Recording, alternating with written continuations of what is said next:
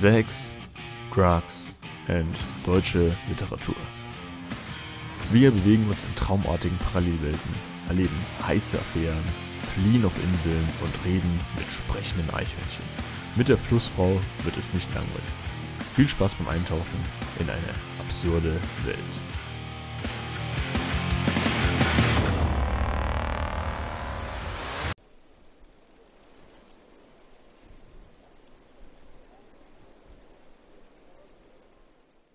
Philipp, hast du das gerade auch gehört? Ich denke schon. Äh, was meinst du jetzt?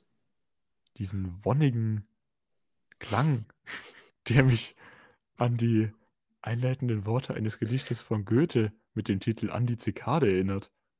Ja, echt? Erzähl mal. Selig bist du, liebe Kleine, die du auf den Bäumen Zweigen von geringem Trank begeisterst, begeistert, singend wie ein König lebest. Ja, ich glaube, es reicht jetzt auch wieder mit Goethe, ne? Also, äh, Aber nee, es jetzt nicht bei. war schon sehr Ja. wunderbar. Warum wunderbar? Also ich Also, finde, es ist wunderlich vielleicht. hm? Es ist wu- wunderlich vielleicht. Ja, okay, stimmt wunderlich, ja. Äh, wie eine so kleines Getier einen so begeistern kann. Ja, aber ich meine, in dem Gedicht ist es ja recht positiv die Zikade belegt. In Hm. dem Werk, das wir heute haben, nicht so ganz. Das heißt auch die Zikaden und da sind die Zikaden bedeuten ein bisschen was anderes. Also Wir leben ja bei, wir reden ja gerade über Ingeborg Bachmann und da leben wir in einer eher absurden Welt und Ja. äh, demnach stehen die Zikaden hier auch für was ganz was anderes. Ich würde sagen, wir fangen einfach mit dem Inhalt an. Ja, weil ich weiß nicht so ganz. Ich habe das Hör- Hörspiel gehört, aber es ist viel passiert und ich bin gespannt, das alles jetzt nochmal fokussiert in, äh, einem, an einem Ort zu haben. Ja, es ist ein bisschen verwirrend, weil es ist dann alles so clustermäßig irgendwie. man Mhm. verschiedene Eindrücke. Äh, Erstmal, wir befinden uns auf einer Insel in Italien und hier bekommen wir eben diese verschiedenen Eindrücke und auch Eigenheiten, die es hier auf der Insel gibt. Die bekommen wir hier alle nacheinander mitgeteilt. Bekommen Ja, und wenn man auf diese Insel kommen will, ähm, dann darf man nicht gesehen werden. Also zum Beispiel der Erzähler, der ist da auf der Flucht zum Beispiel. Ja, und man will auch gar nicht gesehen werden.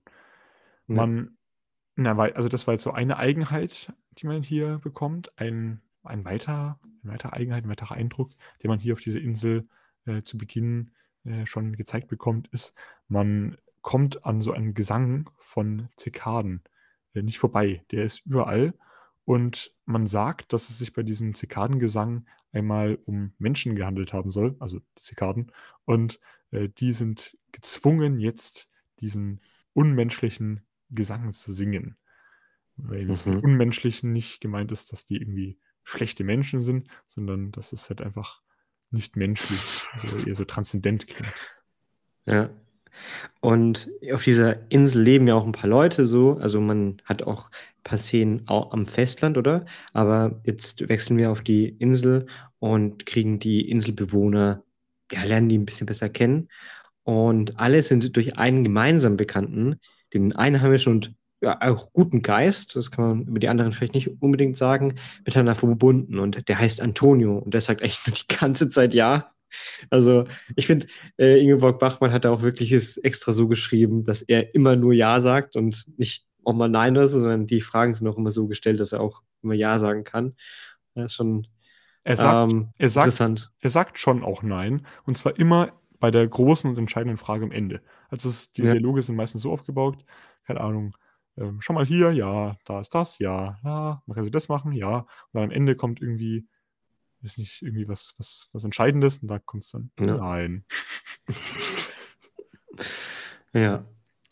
Eine Ausnahme von dieser ähm, Regel, die wir gerade schon aufgestellt haben, dass alle irgendwie mit Antonio zusammenhängen, bildet äh, Robinson. Der war früher ein Geschäftsmann, aber ist dann auf die Insel geflohen, um die Gesellschaft zu verlassen. Er bekommt noch einseitig Briefe von seiner Frau, das ist aber das Letzte, was ihn mit der Außenwelt verbindet.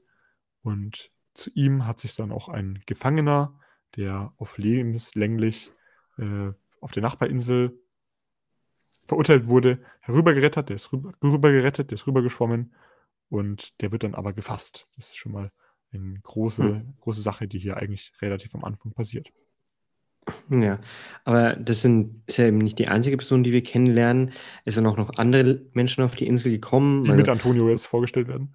Genau, also die geschiedene Mrs. Helen Brown zum Beispiel, die ihr abgetrieben, die um ihr abgetriebenes Kind trauert. Äh, auch der Alkoholiker und Maler Salvatore, der Retter heißt der Salvatore, daher kommt das, der eine Ausstellung veranstaltet und dann auch bei der auch Antonio hilft. Ähm, und die Bilder sind auch schon über zehn Jahre alt.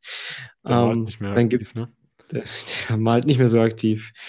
Ähm, nimmt andere Lösungen. Dann gibt es noch den Prinz Ali, der wohnt in einem erhabenen Haus, äh, neben Schafherrn dann auch, und trinkt in einem Restaurant Zitronenlimonade, richtig schön weit weg von der Revolution und Attacken, trinkt er das und aus Schuldgefühlen äh, lädt er dann auch seine Familie ab und zu mal zu Festen ein. Äh, auch Antonio ist dabei und am Ende gibt es immer ein Feuerwerk. Ja, das der Antonio veranstaltet.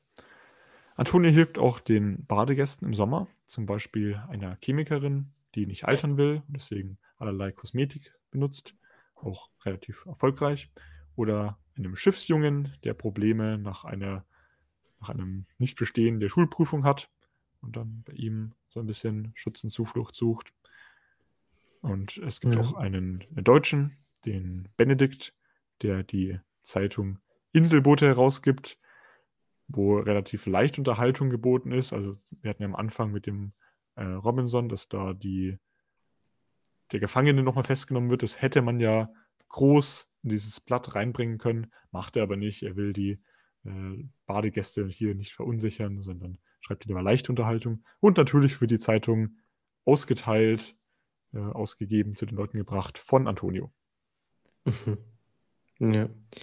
Und äh, am Schluss gesteht der Erzähler dann, dass die Insel, dass es die Insel gar nicht gibt und dass es alles nur eine Allegorie, also praktisch so eine Art Metapher oder Vergleich war. Interessant. Ein sehr merkwürdiges Stück. Du hast vorhin ja. gesagt, dass man irgendwie nicht viel gecheckt hast. Du hast, ich, zweimal angehört, oder? Ja, ja, ja. Also zwischendurch war auch immer so ein bisschen, ich sag mal, verstörende Musik. Das war ja ein Hörspiel. Ja. Ähm, ja, die, die recht, gesagt. Darauf kommen wir dann auch noch äh, zu sprechen, was diese Musik vielleicht auch zu bedeuten hat. Ja. Wie sie also, auf uns wirkt vielleicht. Kommen wir jetzt hier drauf, uns mal überlegen, eine Interpretation, Analyse, was das hier mit den ganzen Leuten auf sich hat. Äh, was denn mit den Personen? Da haben wir einmal Robinson, dann den Gefangenen, Mrs. Helen Brown, äh, Mr. Charles Brown, der Mann, ähm, mhm. Prince Ali, Jeanette, wer, wer war Jeanette? War das nicht die Kimmelkerin? Ja, genau. Und äh, Stefano, der Schüler, war das, oder? Ich schätze auch. Und natürlich gibt, auch, gibt auch noch ein paar mehr. Benedikt und den äh, Maler. Ja, Salvatore, genau. Ja. Also es gibt sehr viele äh, Menschen dort. Also Salvatore zum Beispiel ähm, ist ja die Lösung, wie gesagt, äh, nennt man das, obwohl er eigentlich ein nordischen Namen hat, also Salvatore, ich meine, vielleicht auch Salvador Lee, hört sich auch irgendwie ähnlich an, könnte ja sein. Das ist ein surreales Stück, also es wird ja auch irgendwo passen, ähm, dass Ingeborg Bachmann dort diesen Namen genommen hat, aber wie gesagt, im Stück wird er beschrieben, als dass er irgendwie nordeuropäische Wurzeln hat.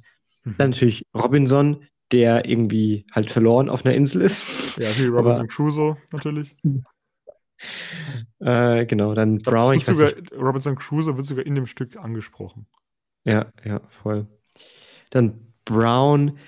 Ähm, das weiß nicht, ob das jetzt, jetzt schon passt zur In Interpretation, aber ähm, wenn man hier eine, einen Vergleich zur nationalsozialistischen Zeit auch nimmt, passt ja auch Braun dazu mit Braunhemden. Äh, die Farbe der Nationalsozialisten war ja auch braun.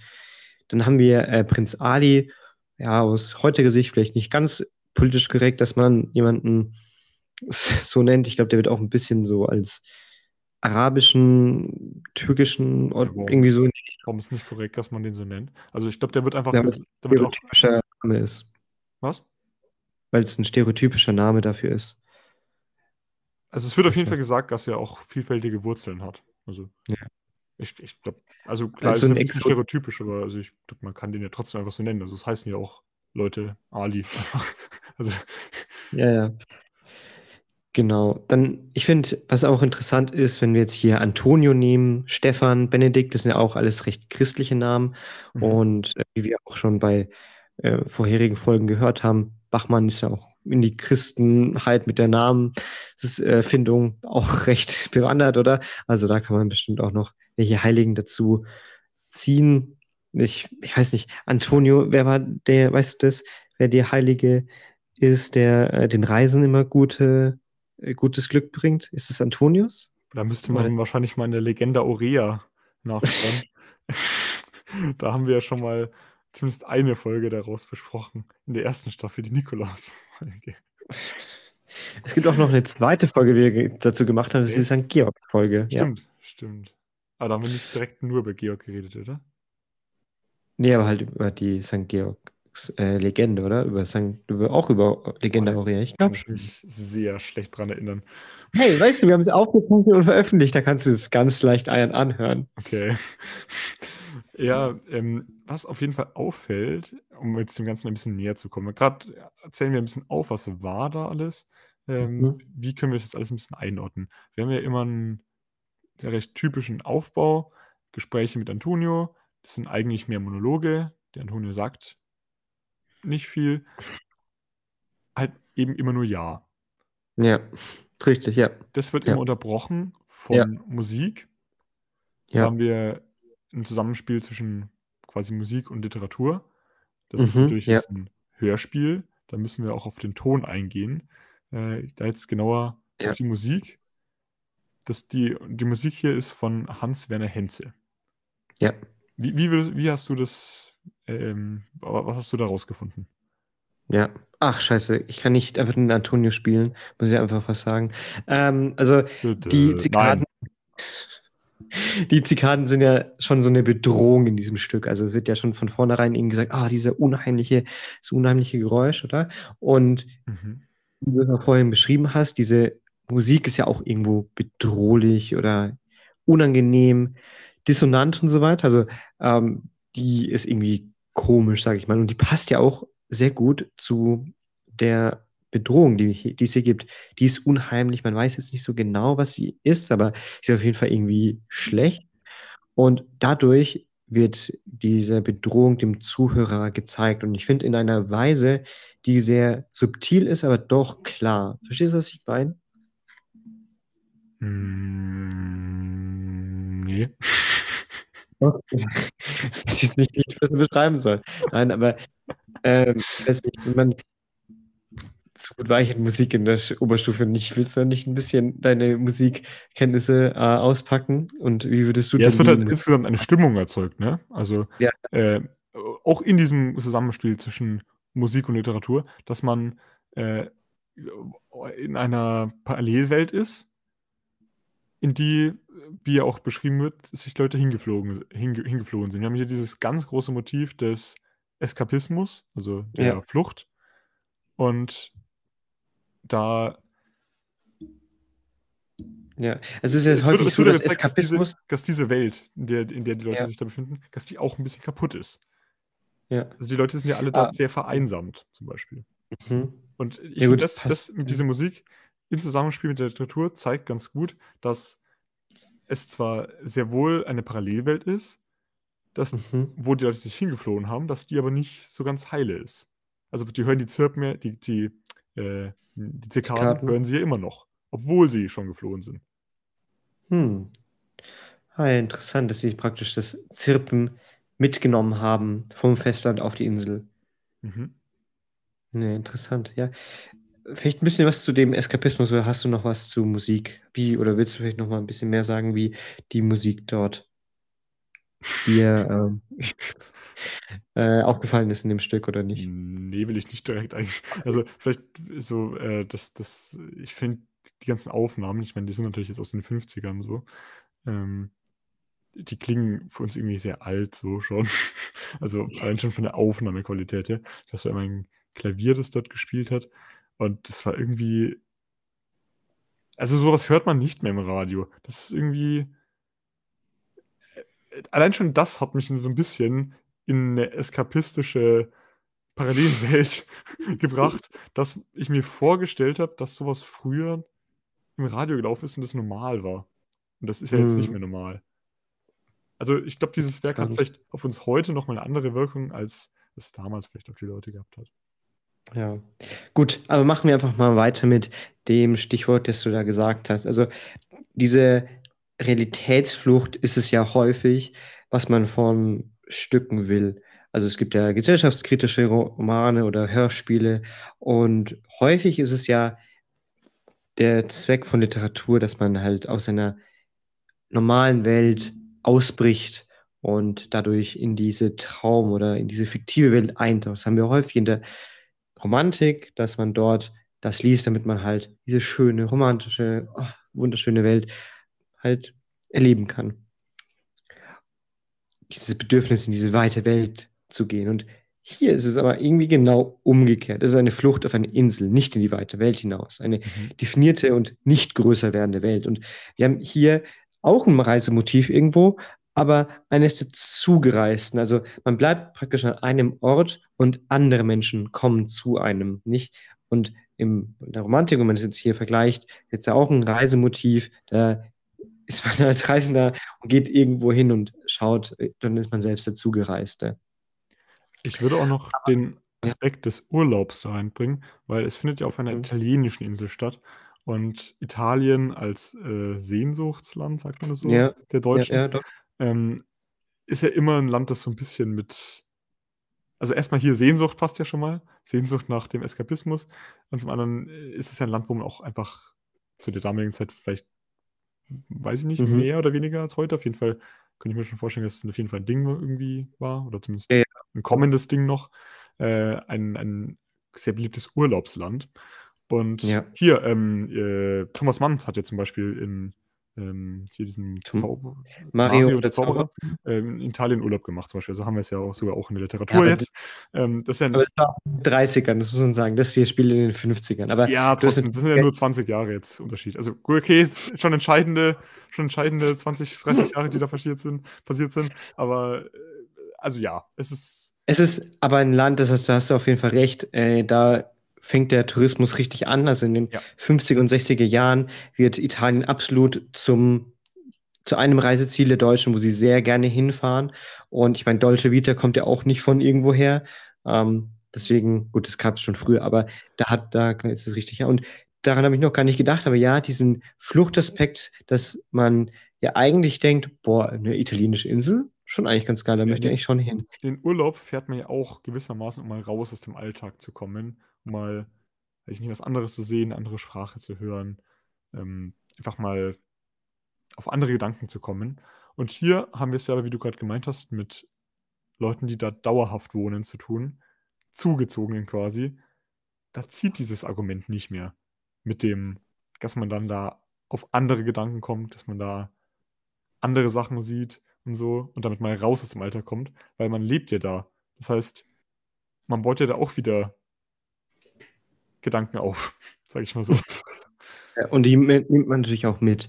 Also das ist ja auch ganz klar. Man kann sich nicht komplett frei machen von dem, was man auf dem Festland gedacht und gemacht hat. Also ähm, hier ist es wohl eine Flucht vor dem Festland und auf die Insel, ähm, da dieses eine Last besitzt, dieses Festland. Und alle wollen sich eben frei machen davon, aber es gelingt einfach nicht. Dieses Böse dieses, des Festlandes, das ist mit auf die Insel gekommen. Deswegen hören wir ja auch noch die Zikaden. Und wie ist dieses Böse auf, das, auf die Insel gekommen? Naja, in den Köpfen von den Zugereisten. Also gut, klar, man könnte auch sagen, dass die Zikaden auf den Schiffen irgendwie mit rübergekommen sind, aber nein, es, lass es mal die Köpfe in den Zugereisten sein. Es ist eben, dass die Vergangenheit sie prägt. Also alles Mögliche, was halt die Personen gemacht haben. Wenn wir jetzt hier auch nochmal einen Vergleich zur nationalsozialistischen Zeit machen, da gibt es ja auch eine Gewalt, die auf dem Festland ist und man will dem entfliehen. Aber nur weil man vielleicht eine neue Utopie hat, ein utopisches Land, Menschen können es trotzdem, wenn die böse Gedanken im Kopf haben, können sie es trotzdem zerstören. Und das ist dann praktisch, die Zikaden können dann alles noch zerstören, sozusagen, irgendwo in die Richtung.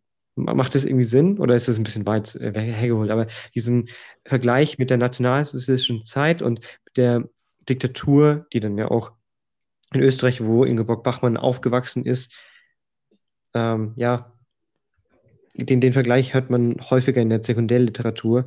Äh, den habe ich so noch gar nicht richtig rausgehört, aber. Ich ja. meine, weil du gesagt hast, das ist das weit hergeholt, das ist ein Hörspiel aus den 50ern. Ich glaube, du kannst in den 50ern immer sagen, dass es einen Bezug darauf hat und es wird immer richtig sein. Weil es war okay. einfach noch nicht lange her und es war eine Zensur. So. Ja, ja. Zäsur, nicht Zäsur. eine Zensur. Ja, ja, ja, Zäsur. Ja. Was ich mich jetzt ja. die ganze Zeit gefragt habe, du hast viel über die Zirkaden äh, geredet. Wer denkst du. Weil es so heißt. Ja, wer denkst du, sind die Zikaden? Weil ich habe mir zuerst gedacht, als ich das, wie gesagt, ich habe auch nicht so super durchgecheckt, als ich das erste Mal angehört habe. Ich habe mir erst irgendwie gedacht, die Zikaden, weil da stand ja, dass dies ursprünglich wahrscheinlich mal Menschen waren und die dann zu den Zikaden geworden sind, die dann so singe, unmenschlich singen mussten. Ich habe mir erst gedacht, dass die Leute, die jetzt auf diesem Festland vorgestellt werden, dass das die Zikaden waren. Aber du hast ja vorhin irgendwie so angesprochen, vielleicht sind das so die Gesellschaft noch? Hast du schon, hast, das hast du vorhin irgendwie so ja. rausgehört? Ja, die, vielleicht die schlechten Gedanken in den Köpfen oder vielleicht das Schlechte generell in einem Menschen ist das Bedrohliche, das um uns rum die ganze Zeit ist. Also so, meinst du jetzt damit so fremde Leute, die sich quasi das Maulbein zerreißen? Nee, einfach ähm, dein praktisch das Schlechte in dir als abstraktes Gesamtkonzept sozusagen. Gewissen dann ähm, so ein ähm, bisschen jetzt oder nee? Der, nicht das Gewissen, sondern einfach der, der, der das Trieb? Böse.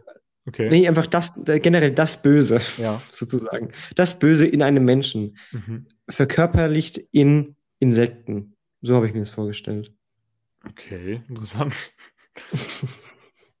also, also, man kann da, glaube ich, auch sehr viel reinterpretieren, weil irgendwie ist das so sehr vage. Also, jetzt sind wir schon von, die Leute an sich sind irgendwie die Zikaden und ich habe mir gesagt, weil die so klagen, dass die halt auch dort, also dass die immer noch klagen, so, dass sie das quasi so, dadurch, dass sie da geflohen sind, dann irgendwie zu diesen Zikaden geworden sind und immer klagen und so, es gelingt ihnen nicht, da abzuhauen, mhm. zu, dass die, die Zikaden, die klagen, das andere sind, die anderen Leute mhm. sind, die auf dem Festland geblieben sind, das hatten wir auch schon vorhin, die man noch rüber hört, das, das könnte auch sein, dass das die Zikaden sind, zu ja. das, was du gerade gemeint hast, dass die Zikaden das macht ja auch Sinn mit diesem Unmenschlichen, dass es gar nicht echte Zikaden sind. Man hört sie auch nie in dem Stück an sich, äh, sondern dass es was Abstraktes, das Böse ist. Diese drei hm. Möglichkeiten. Und es ist ja auch so, dass die am Ende auch übernehmen oder zumindest die Gefahr da ist, dass sie immer da ist, immer da war und immer sein wird und wenn man nicht aufpasst, dass sie die ganze äh, Insel übernehmen. Und das ist ja so wie eine Plage. Ich weiß es nicht so ganz. Ich glaube, es waren Heuschrecken in der Bibel, oder? Aber ja. Ähm, ja. gut. So ähnlich sind beide Insekten. Aber auch alttestamentlich. Aber weil, jetzt, weil wir diese, diese Dreiteilung hatten, wenn man die Gesellschaft vom Festland nimmt, könnte man ja sagen, dass die Eltern, die Vatergesellschaft, dann die Leute hm. selber, wer es die Zikaden sind, könnte man ja sagen, ähm, die Leute selber, die Söhne der Insel und das Transzendente, könnte man ja sagen, der Geist der Insel, also der Vater, der Heilige Geist. Das ist jetzt so weit hergeholt. Oh ich glaube ja, das ist ziemlich weit weg. Ja. Nee, ich habe mir insgesamt so gedacht, dass das Wegwünschen aus Aha. den verschiedensten Motiven, die wir hier vorgestellt bekommen. Also wir haben ja hier, da sind wir noch gar nicht so darauf eingegangen, wir haben ja hier einmal jemanden, der sein Eltern dem Adel entflieht, die, die, den, den Ali, mhm. der, der entflieht ja den gesellschaftlichen Konventionen des Adels, der hat Probleme. Äh, wir haben den, die, die Frau Brown, die von ihrem Ehegatten sich geschieden hat und dem versucht zu entfliehen. Ich glaube, ich habe die gerade verwechselt, egal.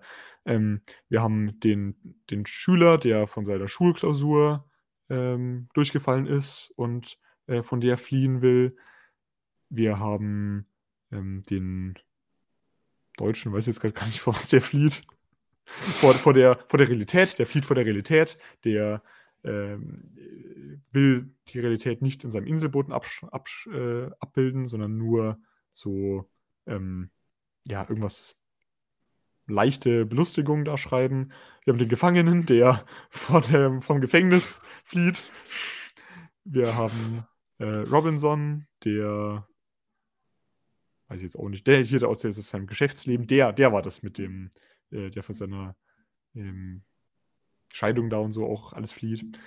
Ähm, wir haben ganz verschiedene Motive und alle wünschen sich weg aus der echten Welt hin in diese Traumwelt, die es so gar nicht geben kann. Warum kann es nicht geben? Naja, ähm, die Person, die das alles möglich macht, Antonio, kann ja nicht überall gleichzeitig sein. Also mhm. der ist ja wirklich überall und hilft da. Der ist ja eigentlich der einzige, die einzige Person, die keine Probleme hat, die immer Ja sagt, aber trotzdem noch für sich selber einstehen kann, indem sie da jetzt Nein sagt am Ende. Mhm. Und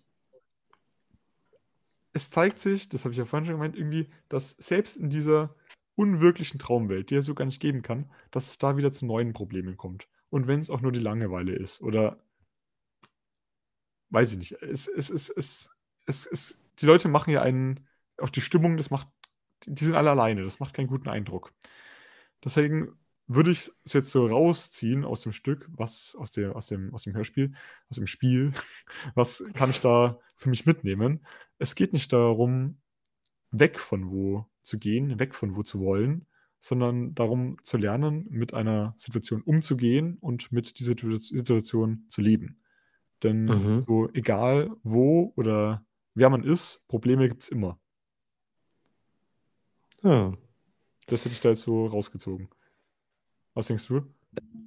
Ich finde den Interpretationsansatz, dass man sich praktisch seinen Problemen stellt und nicht entfliehen kann, weil die Probleme wird es überall geben. Die, sozusagen die, Zikaden sind immer überall. Die Zikaden sind immer genau. Ja. Der, die Zikaden vielleicht nicht unbedingt, aber die, das Geräusch der Zikaden sind, ja. sind auf jeden Fall überall was ja irgendwie noch krasser ist, also so von einem psychologischen Aspekt her, als das überall Zikaden sind, weil Geräusche hört man halt überall, ne? Also ja. wenn ein Zikade irgendwie im Raum ist, dann hört man die definitiv. Wenn ein Zikade im Raum ist, dann sieht man die vielleicht nicht unbedingt, aber man hört sie eben. Hm. Ja, also finde ich interessant. Ähm, da passt, glaube ich, auch recht gut meine, nicht Gesamtinterpretation, aber eine Frage, die ich mit dir vielleicht ein bisschen diskutieren will, wenn man hier nämlich die Zikaden hat äh, in dem Hörspiel wird erwähnt, also ähm, auf dem ARD äh, wird es ja nochmal neu äh, gesendet und da sind jetzt die zwei Leute, die darüber nochmal sprechen und die meinen, dass die Zikaden eine poetische Gesellschaft, äh, die Gesellschaft poetisch abbildet. Würdest du dem zustimmen? Inwieweit würdest du zustimmen? Äh, findest du, das ist richtig oder nicht richtig? Also du meinst jetzt mit ähm, ob die Zikaden die Gesellschaft poetisch abbilden. Also Meinst die, du, das, Hörspiel, das, Hör, das, Hörspiel, das, das Hörspiel die ja, Gesellschaft ja. poetisch abbildet.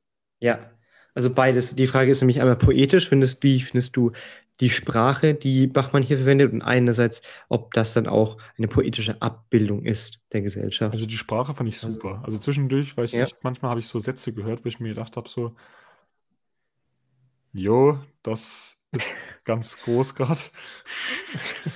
Okay, interessant, ähm, ja. Ich, ich, ich, fand, ich fand auch, dass, dass dieser Gesamteindruck, der hat mich schon, der hat mich schon, ich habe, ich hab, wie gesagt, beim ersten Mal anhören, ich habe nichts gecheckt, mhm. aber ich war trotzdem irgendwie vom Eindruck beeindruckt. ah ja, interessant, ja. Und äh, deswegen jetzt ob die, auf die Frage, ob das die Gesellschaft abbildet, ich denke, man kann die ja sowieso nicht komplett abbilden, so. Es muss ja immer runtergebrochen werden. Und auf eine gewisse Weise ja, natürlich. Also, da werden ja, oh, ja. Leute vorgestellt. Auf eine andere Weise natürlich nicht. Also, da gibt es immer noch Leute, die da nicht drin vorkommen und so. Ja, gut, aber wie gesagt, es muss ja auch nur, kann ja nur eine Stichprobe sein. Ja, also das ich würde sagen, auf eine gewisse Art und Weise ja. Und diese gewisse Art und Weise ist eine sehr interessante, absurde Stimmung. Hm. Also geht ja auch schon wieder in so einen existenzialistischen Gedanken dann rein. Ja. Ähm, ja, also ich finde, das hat auf jeden Fall eine Berechtigung, dieses Werk, auch wenn ich mir sehr schwer getan habe damit. Was denkst du? Ist, ja. Bildet das Hörspiel die Gesellschaft poetisch ab? Ja, also ich ich muss tatsächlich sagen, so genau, dass jetzt ein Satz mir rausgestochen ist, habe ich jetzt nicht. Aber ich muss auf jeden Fall sagen, dass wenn ein Stück super verwirrend ist, aber ich das irgendwie so interessant finde, dass ich es mir nochmal anhöre. Gut, ja, ich habe es auch wegen dem Podcast nochmal angehört, aber ich fand es irgendwie so, ich müsste, muss es nochmal anhören, weil ich dachte mir so, ja, da ist schon noch mehr drin und wir haben jetzt wirklich nur die Oberfläche haben wir hier gekratzt. Wir hätten jetzt noch in jede Unterhaltung, die Antonio und die andere Person dann führt, hineingehen können. Ich glaube, da ist noch ganz viel dabei. Ähm, deswegen, ich finde, die Sachen, die es abbildet, ähm, ich kann jetzt nicht einen Gesamtheitsanspruch oder welche Sachen jetzt genau abgebildet äh, sind, kann ich jetzt nicht direkt einordnen, aber ich finde, das Stück ist auf jeden Fall sehr interessant. Ähm, es fehlt natürlich, finde ich, ein bisschen so die Story, weil wenn man sich, ich kann mich irgendwie an nicht so viel erinnern und ich glaube, es hat ganz viel damit zu tun, dass es keine richtige Story hat. Und wenn es keine Geschichte gibt, dann kann man sich halt schlechter merken. So, ne? Deswegen, ja, wenn das reicht als Gesamtinterpretation, bin ich auch fertig damit. Bevor wir jetzt zur Abschlussfrage übergehen, wo wir dann so ein bisschen rumlauern noch, würde ich noch einen Gedanken einbringen wollen, der mir beim, bei der Hör beim Hören des Stücks äh, gekommen ist. Ja. Wo ich mir auch gedacht habe, eigentlich hat es keine Story.